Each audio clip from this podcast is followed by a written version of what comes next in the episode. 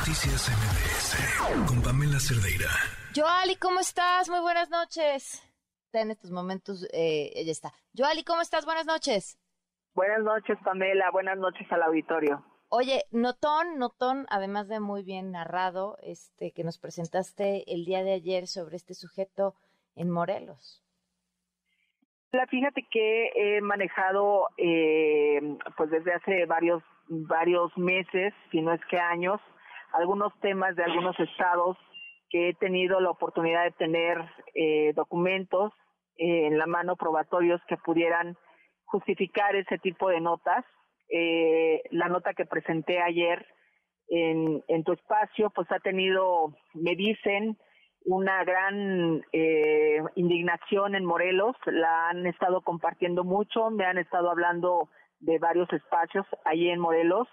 Eh, y pues esta nota eh, no es más que un, una investigación que tiene que ver con un ex policía, alguien que tuvo que ver con eh, licencias de conducir, un hombre que hasta pues hace un par de años pues era un jubilado de la policía eh, y que ahora eh, se ostenta con el cargo de secretario de Movilidad y Transporte actual eh, en el gobierno de Morelos. ¿Quién es este hombre, Pamela? Pues es, es quien se está perfilando como candidato a gobernador, uno de los aspirantes a candidato a gobernador en Morelos, en todos los eventos eh, que pues presenta Cuauhtémoc Blanco, siempre está eh, Víctor Mercado Salgado, el secretario de Movilidad y Transporte, acompañándolo a todos lados al gobernador. Pero eh, fíjate que eh, un, correo me llevó a indagar unos documentos que me enviaron y derivó en pues en esto, en un hombre que tiene socios familiares eh, metidos en 23 empresas en Morelos y que se ha convertido de la noche a la mañana en millonario. Eh, esta investigación aborda, eh, el, digamos, la raíz de cómo Víctor Mercado Salgado se convierte en este hombre poderoso, en este hombre con, con mucho dinero y tiene que ver desde su entrada a la Secretaría de Movilidad y Transporte, donde su primera acción fue justamente las licencias de conducir, solicitar al Estado eh, las licencias de conducir, que en ese momento le costaron 82 millones eh, de pesos al gobierno del estado con una empresa que eh, ya visité, está aquí en la Ciudad de México y que, eh, dicho por quien me atendió, ellos no fabrican licencias.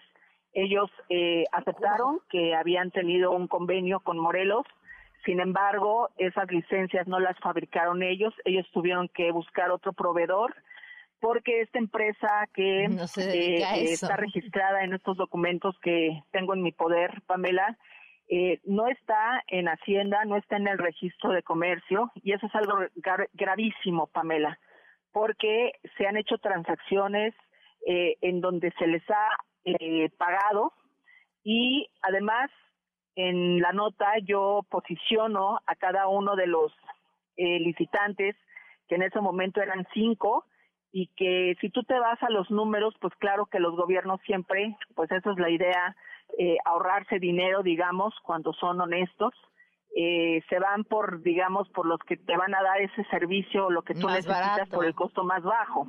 Claro. Aquí, aquí no fue así. Aquí la empresa que ni siquiera llegó con una impresora el día que tenía que presentar, pues bueno, eh, eh, lo que ellos iban a hacer con las licencias, ni siquiera llevó impresora eh, fue quien, quien tenía el costo más alto y esa fue la ganadora. Aquí lo, con lo que con lo que nos encontramos en la documentación es que este señor Víctor Mercado Salgado fue el hombre que en un momento dado hizo la operación de manos de otro señor que en dos días aprobó eh, esa, digamos, esta mm, empresa que participó en esta licitación y que al final ganó el, el, negocio, digamos, eh, del que del que yo hablo, de estas licencias, que son más de un millón de licencias con un costo de más de 200 millones de pesos, Pamela, pues deriva en que este señor se posiciona entonces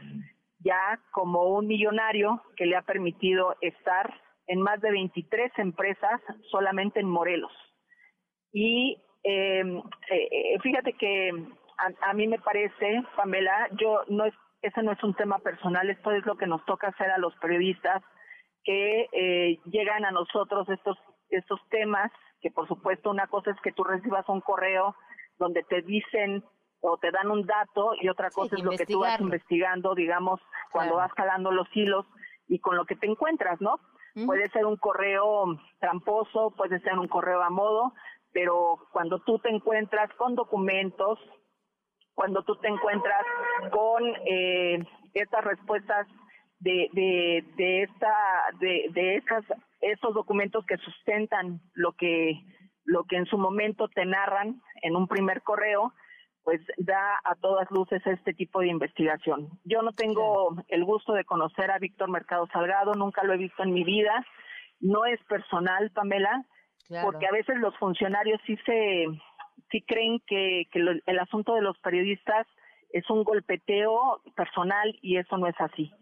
Eh, me preguntaban en uno de los de los noticieros en, en Morelos que cuál era mi interés y me ah. parece, Pamela, que el único interés que uno podría tener es justamente aportar información eh, real, profesional, sustentada, en donde tú pongas en la mesa qué clase de aspirantes queremos, en este caso quieren los morelenses, y qué, qué, qué clase de ciudadanos están compitiendo a, a una gubernatura, en este caso la de Víctor Mercado Salgado. Pues yo, Ali, como siempre, muchísimas gracias. Este, de verdad, eh, estupenda nota. La tenemos ahí para que la gente la pueda ver. La volvemos a compartir en las redes sociales. Y te mando un fuerte abrazo. Un fuerte abrazo para ti también y saludos al auditorio. Gracias, Joali. Buenas noches. Noticias